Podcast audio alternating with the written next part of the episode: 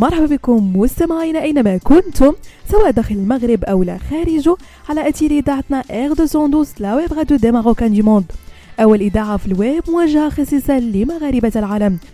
وكما العادة مستمعينا فقرة Tech Week كنفكم في إطلالة في آخر مواقع في les nouvelles technologies high-tech et digital باش هكذا ترجع حياتكم اليومية أذكى وأسهل.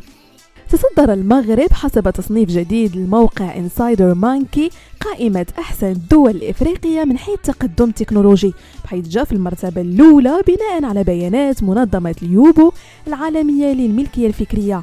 هذا التصنيف المشرف لبلادنا المغرب جاب الاعتماد على مجموعة من المعايير الدولية من بين أبرزها عدد المقالات العلمية المنشورة بالإضافة لاستخدام التكنولوجيا والاتصالات والاستثمار الاقتصادي في هذا المجال. من بين الأشياء الأخرى اللي خلات المغرب يجي في المرتبة الأولى في هذا التصنيف حسب موقع Insider Monkey الأمريكي هي أن المغرب كان من البلدان الإفريقية الأولى اللي استعملت شبكة الجيل الثالث من الاتصالات الرقمية 3G بحيث حصلت الرباط على 208 ديال النقاط خلاتها تربع على عرش الدول التكنولوجية في القارة السمراء. انتقلوا مستمعين لشركة أبل العالمية واللي كتخطط بدءا من العام المقبل إطلاق ميزة كتسمح بتبادل الميساجات الفورية بشكل سلس بين أجهزة آيفون وأندرويد عبر الإنترنت.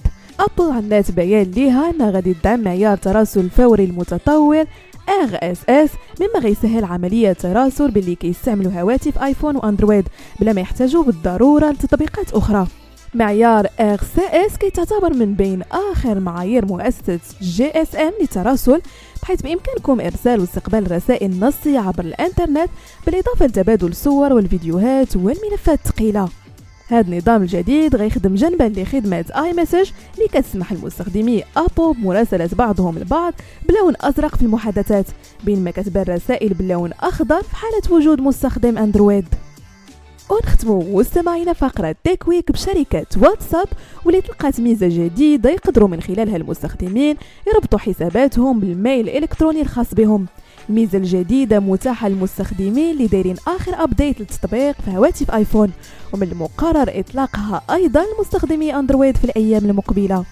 وتتيح هذه الميزة إمكانية استقبال كود ديال validation اللي كيتكون من ستة ديال الأرقام عن طريق ال mail في حالة ما تمش وصوله في message عادي SMS بهذا مستمعينا كنكون وصلنا لنهاية فقرة Tech Week نضرب لكم موعد la semaine prochaine هادشي كامل على هاته إذاعتنا R212 la web radio des Marocains du monde.